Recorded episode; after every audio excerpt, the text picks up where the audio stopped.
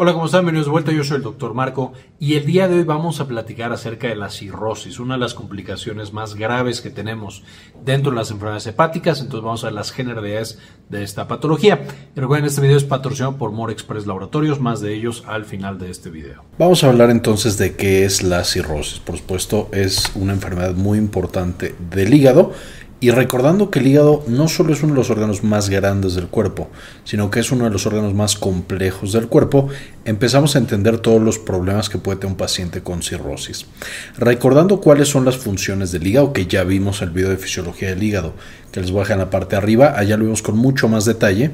Aquí como un recuerdo muy muy general, ya sabemos que detoxifica, es decir, va a destruir sustancias tóxicas, ya sea convirtiéndolas en menos tóxicas o directamente estando encargado de su eliminación a través de la producción de bilis.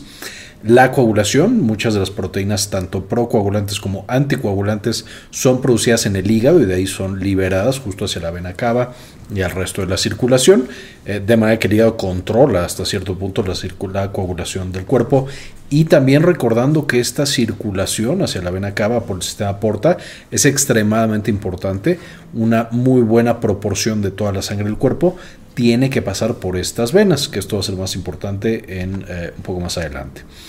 También, así como funciona para las proteínas de la coagulación, también genera muchas de las proteínas del complemento, que son una parte indispensable del sistema inmune. Entonces, si el hígado no funciona y no produce proteínas del complemento, nuestro sistema inmune no trabaja de manera adecuada y tenemos inmunosupresión. Va a almacenar nutrientes, una gran cantidad de vitaminas y minerales son almacenados en el hígado, así como glucosa, algunos lípidos, etc. Si de nuevo perdemos este almacenamiento, pues no vamos a tener todos estos nutrientes y podemos tener deficiencias de nutrientes muy muy importantes. Va a producir y a metabolizar hormonas, solo como un ejemplo muy muy evidente, va a transformar la angiotensina de tipo 1 en angiotensina de tipo 2, con toda la gran relevancia de esta angiotensina tipo 2, que es indispensable. Una vez más, cuando el hígado se ve alterado, entonces tenemos una gran cantidad de alteraciones hormonales, tanto en estrógenos, andrógenos, eh, angiotensina, etcétera, etcétera. Y va a ser indispensable para el metabolismo, es decir, para la producción y el control de cosas como la insulina, eh, la glucosa, la energía de los triglicéridos, etcétera, etcétera. Todo esto entonces, una vez más, es lo que los pacientes que tienen cirrosis, que es por supuesto, a verlo, una patología en la que el hígado ya no está funcionando, todo esto lo vemos alterado. ¿Cuál es entonces la definición? Pasamos en estos pacientes de tener un hígado sano y un hígado liso y un hígado funcional a este tipo de hígado.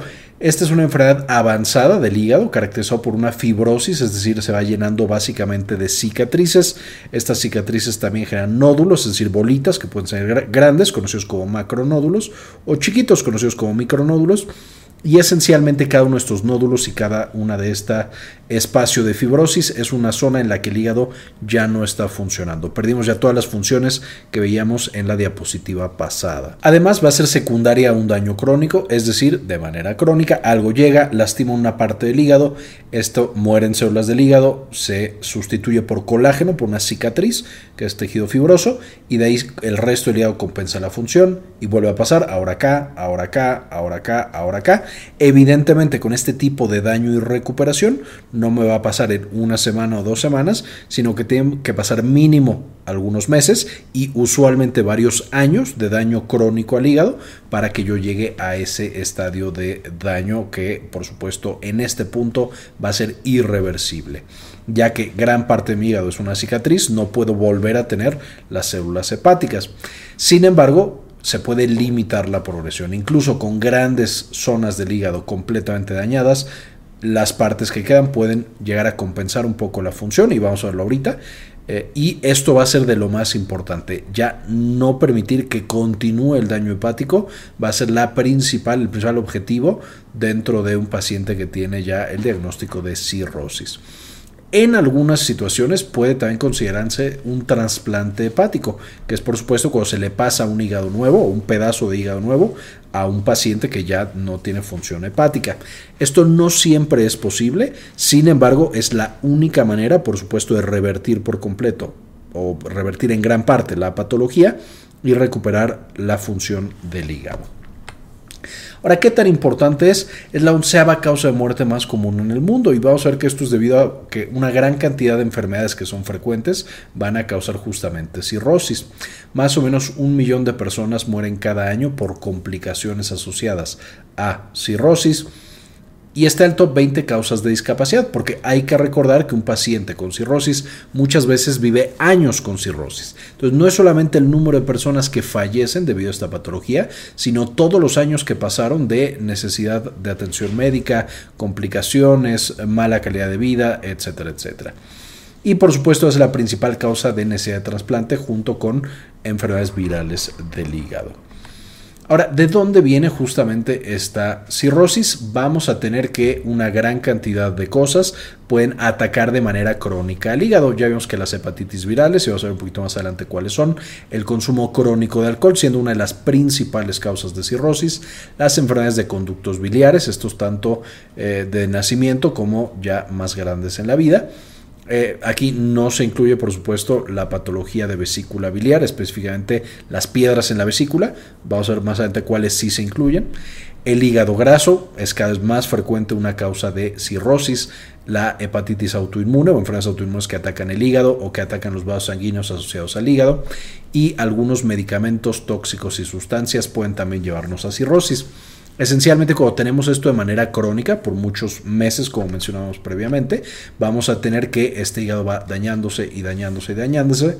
Y esto lleva, por supuesto, a que estas áreas de daño tengan que repararse y llenarse de cicatrices, de tejido fibroso.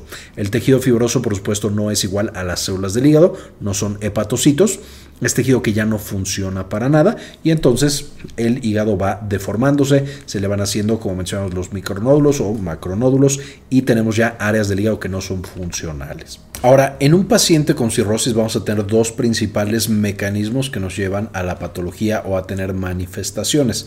Primero vamos a tener la insuficiencia hepática, es decir, el hecho de que ya no tenga células en el hígado, hepatocitos, que no hagan las funciones del hígado, va a llevar por supuesto principalmente a que se acumulen sustancias malas, eh, es decir, las toxinas, y esto me puede llevar al paciente que ya está ictérico, es decir, que está amarillo, porque tiene demasiada bilirrubina en sangre, que se está escapando estas células del hígado muertas. Eh, y también puede llevar, por ejemplo, a la encefalopatía. Eh, alteraciones neurológicas muy importantes, eh, asterixis, que es estas alteraciones del movimiento, etcétera, etcétera.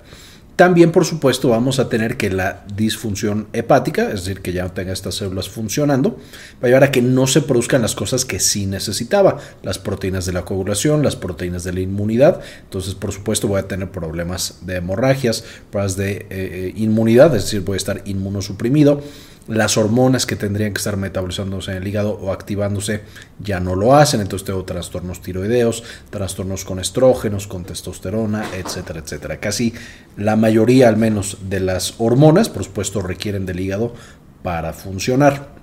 Además de este primer mecanismo de daño, que es directo el hígado no funciona, vamos a tener un segundo mecanismo muy importante que en algunas ocasiones es incluso el que lleva al paciente a la muerte y este es el sistema porta hepático. El sistema porta, de nuevo ya lo vimos en videos pasados, pero esencialmente es que los vasos sanguíneos de una gran cantidad de órganos, especialmente en el abdomen, y ahí tenemos estómago, intestino, colon y vaso, de manera muy importante, todos estos van a drenar justamente en el hígado. Entonces pasan por el hígado, de hecho pasan para eh, evaluar si no hay algún contaminante, no hay alguna toxina o algún microorganismo, y si los hay, por supuesto que el hígado los destruya. Y de ahí pues, pasa una sangre mucho más limpia y llena de nutrientes, llega al corazón y entonces tenemos sangre limpia. Entonces, de nuevo, una proporción muy alta, un porcentaje elevado de toda la sangre del cuerpo pasa por el hígado en cada latido que nosotros damos.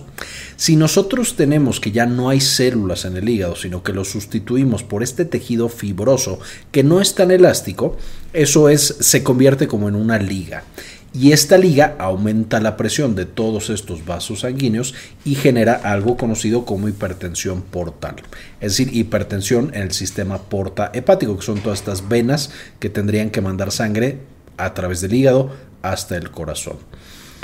La hipertensión portal entonces hace a su vez que hacia abajo todos los que le mandaban sangre al eh, hígado no puedan mandar su sangre, la sangre se acumule, las venas crezcan y entonces se generen básicamente varices o crezca tal cual ese órgano. Nosotros tenemos entonces, de lo más conocido, se forman varices esofágicas. Todas las venas que drenaban el esófago y mandaban su sangre al hígado, ahora empiezan a volverse gordas, literal como las venas en las piernas, o ahorita vamos a ver ejemplos más específicos. Y cuando es muy severo, por supuesto, esas varices esofágicas pueden reventar. El paciente tiene una hemorragia importante. Depende qué tan grande sea esa varice, pero puede tener sangrados muy, muy importantes. Y de hecho, como el paciente no tiene una coagulación adecuada, estas eh, hemorragias pueden ser extremadamente graves y llevar al paciente a fallecer debido a una hemorragia. La hipertensión portal hace lo mismo con los vasos sanguíneos en el intestino. Aquí no siempre o es más raro que tengamos literal una hemorragia de una de estas venas, aunque puede llegar a suceder. Es mucho más común que toda esa agua que está presionando en las venas simplemente se salga y entonces se genere una hinchazón o un edema, es decir, salida de agua a la cavidad abdominal. Y entonces empieza a llenar y a llenar y a llenar. Esto se conoce como asitis, que es agua libre en el abdomen y tenemos que puede ser realmente una gran, gran cantidad de agua. Literal son pacientes que eran muy delgaditos y ahora están panzones de toda el agua, los litros y litros que se están acumulando justamente en su cavidad abdominal. Finalmente tenemos cosas como el eh, eh, vaso, que por toda esta sangre que no es posible que regrese, se queda en el órgano y empieza a crecer y a crecer y a crecer, generando esplenomegalia, es decir, un vaso muy grandote. Y como el vaso se encarga, entre otras cosas, de eliminar células de la sangre, tanto glóbulos rojos como glóbulos blancos y plaquetas, estos se pueden quedar atorados en el vaso de tan grande que es y entonces tenemos una baja de todas estas células, que por supuesto son indispensables para el paciente, pero ya no están donde deben, ya no están en la sangre porque el vaso la secuestró por todo ese volumen extra que está teniendo. Entonces podemos ver que simplemente la hipertensión portal puede ser una complicación extremadamente grave de la cirrosis que nos lleva incluso a la muerte de los pacientes y podría ser que ni siquiera tuviera que ver con la disfunción de eh, las funciones o el trabajo que tendría que estar haciendo ese hígado. Y ambas, por supuesto, vamos a tener que estarlas monitorizando en un paciente que tiene cirrosis. Ahora, la cirrosis puede, tiene también un rango importante de eh, espectro en cuanto a severidad de la patología. Podemos ir de una cirrosis en la cual el paciente está compensado, es decir, esta cirrosis compensada significa que a lo mejor yo ya perdí, voy a inventar, el 40% de la función del hígado, pero el resto del hígado, el resto del 60%, eh, está compensando la parte perdida. Entonces, el paciente es asintomático, no siente nada, no le duele la cabeza, no está amarillo, no está fatigado, no tiene absolutamente nada. Lo único que le encontramos a ese paciente justamente es al hacer pruebas de sangre, ya hay alteraciones bioquímicas. Y ahorita más adelante veremos cuáles son estas alteraciones bioquímicas. Lo importante y justamente la esencia es detectar a los pacientes cuando están en esta fase asintomática y hacer que el progreso a la fase severa sea lo más lento posible que si a lo mejor yo lo detecto a los, voy a inventar, 40 años, no vaya a llegar a la versión severa hasta los 90 años. Y entonces cuando el paciente fallezca por otra causa a los 76, nunca llegó a la cirrosis severa descompensada. Ese es el principal objetivo, que evidentemente lo ideal es prevenirla, que no tengamos cirrosis, pero en un paciente que ya tiene cirrosis es ir lo más lento desde asintomática y una hepatitis, eh, una cirrosis, perdón, compensada a una severa ya descompensada. Evidentemente, cuando vamos a la severa y descompensada, significa que ya las pocas células del hígado que quedan no logran compensar todas las que ya hemos perdido y todas las que han fallecido. De la misma manera puede ser que el tema de la hipertensión portal sea mucho más severo y es el que esté generando todas las complicaciones. Estos son pacientes que ya tienen una gran cantidad de alteraciones de signos y de síntomas. Esto es lo que cuando una persona piensa en cirrosis es lo que se imagina. Son los pacientes que están ictéricos, es decir, amarillos, que ya no pueden caminar, que tienen asterixis, estas alteraciones del movimiento, que a lo mejor de repente tienen alucinaciones, que ya están panzones por todo el líquido, que ya de pronto vomitan sangre o evacúan sangre, eh, etcétera, etcétera, etcétera. Entonces, no debemos llegar a eso, si se puede evitar, tendríamos que tratar de que los pacientes se queden lo más hacia la izquierda que nosotros podamos encontrar. ¿Cuáles son estos signos y síntomas que tienen nuestros pacientes? De nuevo lo podemos dividir en dos, por la disfunción hepática, que es lo que nos da, y la hipertensión portal, que es lo que nos da. La disfunción hepática, es decir, las células, eh, los hepatocitos que no estén haciendo su trabajo, usualmente, y que estén siendo destruidos, nos llevan a que se acumule la bilirrubina, todos los pacientes se ponen amarillos, esta es la famosa ictericia, alteraciones en la coagulación y alteraciones inmunológicas, es decir, que los pacientes fácilmente se desangren o tengan coagulación no controlada, en llamado coagulación intravascular diseminada, alteraciones inmunológicas, que es lo que comentábamos justamente de la inmunosupresión, acumulación de toxinas, de nuevo, esto lo vamos a ver la versión más severa en la encefalopatía hepática. Se acumuló tanto una toxina que esta llega al cerebro, actúa como un neurotransmisor falso y entonces el paciente tiene movimientos anormales, alucinaciones, etcétera, etcétera. Las alteraciones motoras, que es el asterixis, ya es lo que platicaba previamente, alteraciones hormonales, hedor hepático, que es se han acumulado tantas toxinas que ya en la respiración del paciente hay un olor muy característico asociado a esta disfunción del hígado, y por supuesto de las versiones más severas, la encefalopatía hepática. Ahora, además de estas características dadas principalmente por el daño a los hepatocitos, vamos a tener que también la hipertensión portal solita nos da otros signos y síntomas como crecimiento de hígado y de vaso, asitis, que es la acumulación de líquido en el abdomen, este es un abdomen con asitis, una persona que previamente era delgada, eh, anemia, por supuesto, eh, debido a que tanto se están destruyendo los glóbulos rojos en el vaso, como también puede ser por la hemorragia que esté causando de manera crónica en el eh, tracto gastrointestinal, edema de extremidades, eh, especialmente extremidades inferiores, porque ya no puede regresar la sangre una vez más a través del sistema porta, y los vasos sanguíneos visibles que son básicamente las varices. Estas sería como las varices que nosotros podríamos ver en el abdomen de una persona que tiene hipertensión portal severa. Así como nosotros vemos estas varices y nos podemos evidentemente imaginar que un pequeño corte causaría un sangrado importante por toda la sangre que estas venas están acumulando, así están también las venas por dentro, en el esófago.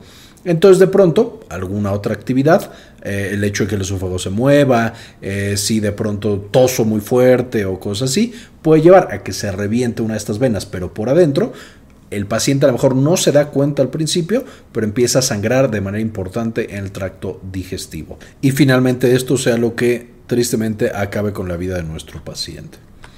Ahora, ¿cuáles son los factores de riesgo? Por supuesto, cualquier cosa que lastime de manera crónica al hígado es un factor de riesgo para cirrosis. De los más importantes y más frecuentes, aunque por supuesto no son los únicos, tenemos aquí el consumo de alcohol, algunas toxinas o algunos medicamentos. Ya tenemos un video hablando de medicamentos que son tóxicos para el hígado, que les voy a dejar acá en la parte de arriba para que puedan consultar y eh, revisar cuáles son estos de manera más específica. Las hepatitis virales de las cuales las más importantes son la hepatitis B y la hepatitis C. La hepatitis C también ya la cubrimos en un video anterior y también les voy a dejar enlace en la parte de arriba para que puedan ir a ver qué onda con esta hepatitis C. Las enfermedades de conductos biliares, esto es cuando el conducto biliar no solamente de los más grandotes, sino básicamente la mayoría sufren un daño importante. Y aquí tenemos como ejemplos clásicos la colangitis biliar primaria y la colangitis esclerosante. Tenemos causas autoinmunes que directamente anticuerpos o células llegan al hígado y lo destruyen. Eh, tenemos causas metabólicas cada vez más importantes, que es por supuesto el, hígado graso no alcohólico, que también ya lo vimos en un video pasado y también les voy a dejar el enlace en la parte de arriba.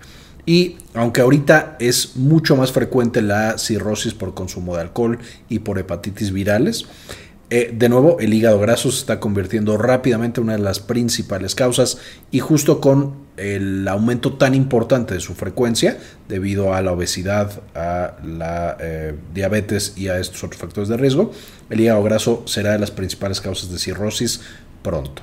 Ahora, ¿cómo se diagnostica la cirrosis? Por supuesto, en un paciente que tiene los factores de riesgo previamente mencionados, con la historia clínica de exploración, vamos a enfocarnos en dos grandes áreas. En cómo está el hígado, hablando esta disfunción tal cual de las células hepáticas y los hepatocitos. Y para esto vamos a tener varios estudios. Algunos de los más importantes son alteraciones del perfil hepático, literal, las enzimas hepáticas y podemos encontrar elevación de aminotransferasas, elevación de fosfatas alcalina y gamma glutamiltransferasa, que esto es característico justo de la obstrucción biliar y alteraciones biliares. Eh, importante mencionar que de pronto cuando ya está avanzada la cirrosis, no solo no encontramos elevación de las enzimas hepáticas, sino que las encontramos bajas. ¿Por qué? Las enzimas hepáticas son enzimas, son proteínas que se liberan cuando las células del hígado son dañadas. Si yo estoy encontrando a mi paciente 20 años después de que sus células hepáticas están siendo dañadas y ya le quedan realmente pocas células hepáticas, puedo llegar incluso a encontrarlas normales o bajas. Entonces, aunque eso es muy buen estudio para detección y por supuesto que se tiene que hacer, no necesariamente todos los pacientes van a tener estos niveles elevados. También se va a evaluar alteraciones de la coagulación eh, niveles de albúmina y la biometría hemática. Todos estos son parámetros importantes para evaluar el funcionamiento hepático y de hecho ahorita lo vamos a ver con más detalle, pero una escala, o más bien la escala más utilizada para ver si el paciente tiene cirrosis y evaluar qué tan avanzada está es la escala Child-Pugh, eh, que ahorita vamos a ver con un poquito más detalle.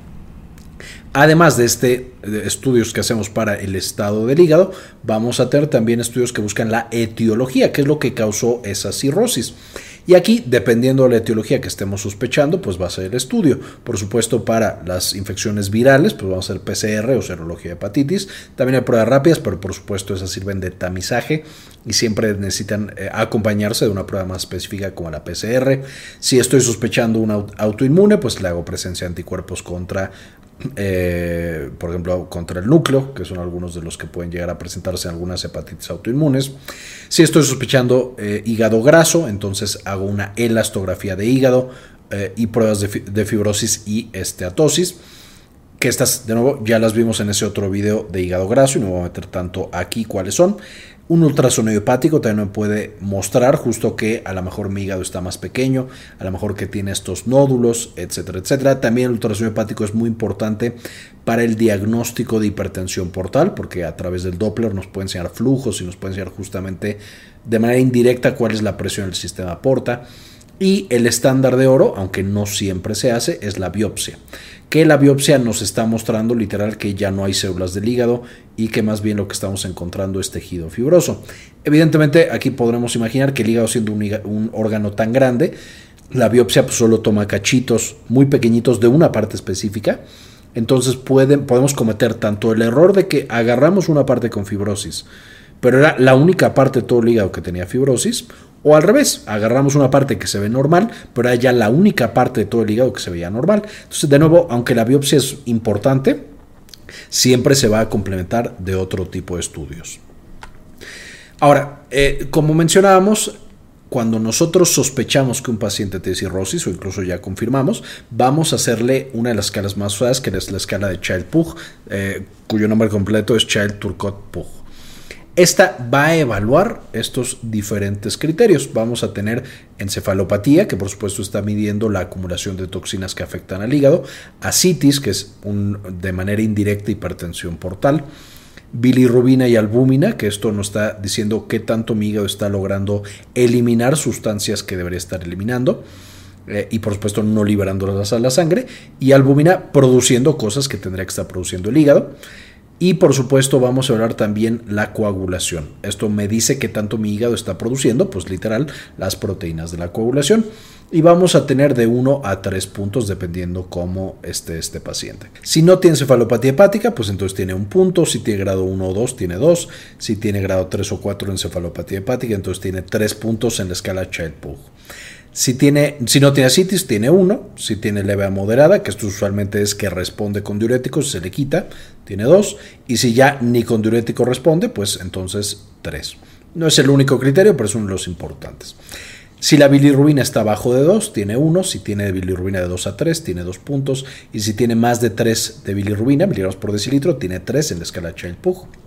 Si tiene albúmina de más de 3.5, tiene 1. Si ya le está bajando porque el hígado no logra producirla, de 2.8 a 3.5 son 2 puntos.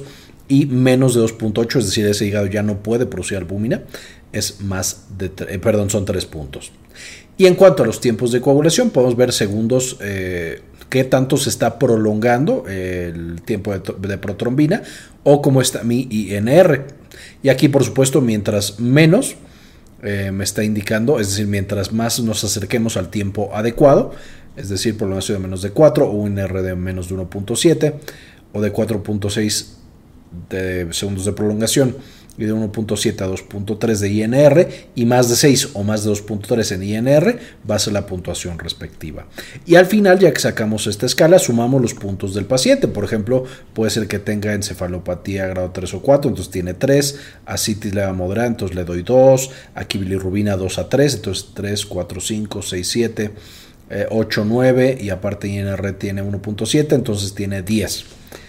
Y nos vamos a cómo, en qué nivel está. Child Pug A sería considerado una cirrosis compensada de 5 a 6 puntos. son los, evidentemente, mientras menos puntos, pues más sano está el paciente y más compensada la eh, cirrosis.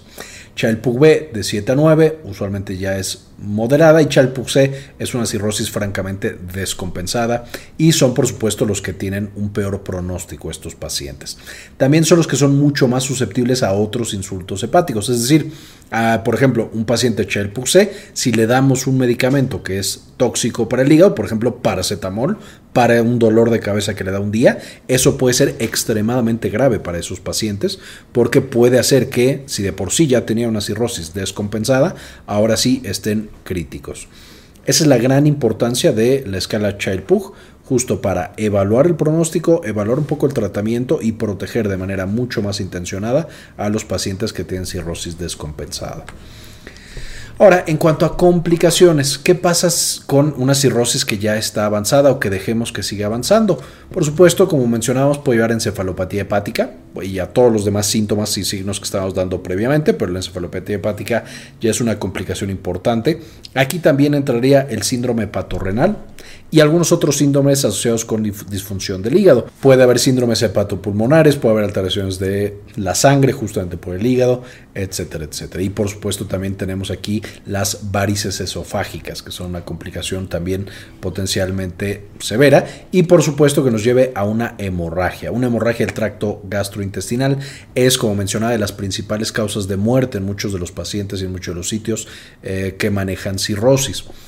También puede llevar, y es uno de los principales factores de riesgo para cáncer de hígado. Entonces un, carcinoma hepático puede aparecer justamente encima de una cirrosis y es un paciente que tiene un muy alto riesgo para presentar cáncer de hígado y por supuesto un cáncer de hígado de muy mal pronóstico.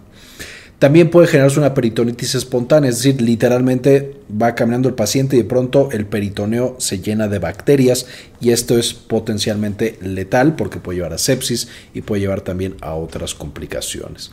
Entonces, como pueden ver, las complicaciones asociadas con una cirrosis son bastante variadas y son también bastante, bastante graves.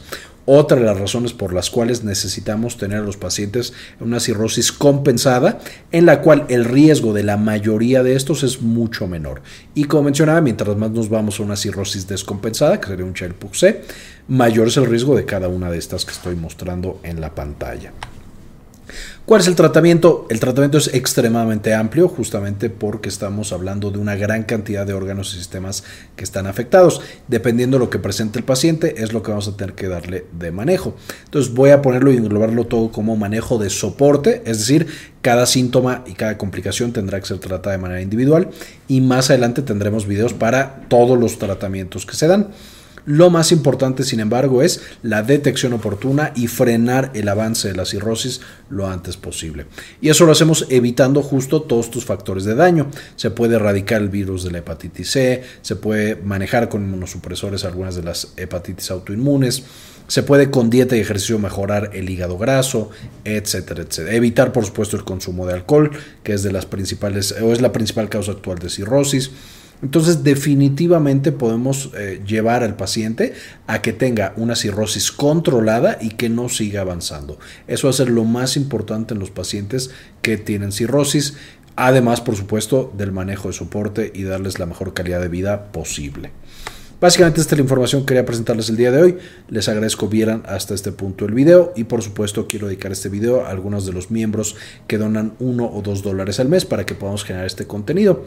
Este video se lo dedico a Enrique Segarra, Antonio Guizar, Aldo Novelo, Mike Angelo, Delia González, doctora Milis, Saúl Reyes, Diego Aceves, doctora Susana Vidal, Hermelín Jared, Rosaura Murillo, María Eugenia Sobrino, José Luis Tobar, Héctor Lepe Sáenz, doctor Fermín Valenzuela, Pablo Antonio, Cli53, Luis Ernesto Peraza, Leonor Pávez Cabezas, Cindy Magaña Bobadilla, Gustavo Francioli, Sandy Oliva y Hernán Gustavo. Muchísimas gracias por el apoyo que nos brindan mes con mes. Les dejo también, por supuesto, las referencias de las que saqué la información para este video, que los puedan consultar y puedan aprender mucho más del tema. Este video es patrocinado por More Express Laboratorio. More Express Laboratorio es el laboratorio que lleva a la comodidad de tu sala todos los estudios que tú necesitas para tomarte la muestra y que después lo recibas lo antes posible. Puedes agendar una amplia variedad de estudios con solo tres sencillos pasos. Número uno, marca el servicio y la fecha en la que necesitas que tomen tu prueba. Número dos, elige el horario en el que van a acudir a tu casa a tomarte esa muestra. Y número tres, llena el formulario con tus datos. Con eso ya está programada la toma de muestra para tu estudio. Entre los estudios que incluyen tienen el checo hepático en el que van a analizar justamente las enzimas hepáticas para ver la salud actual del hígado, muy importante justo con lo que estábamos platicando el día de hoy. Porque con More Express Laboratorios tienes experiencia y presión en cada toma. Agenda ahora. Muy bien, esto es todo por el video de hoy. Muchísimas gracias por haber visto hasta este punto. Con esto terminamos y como siempre, ayúdenos a cambiar el mundo. Compartan la información.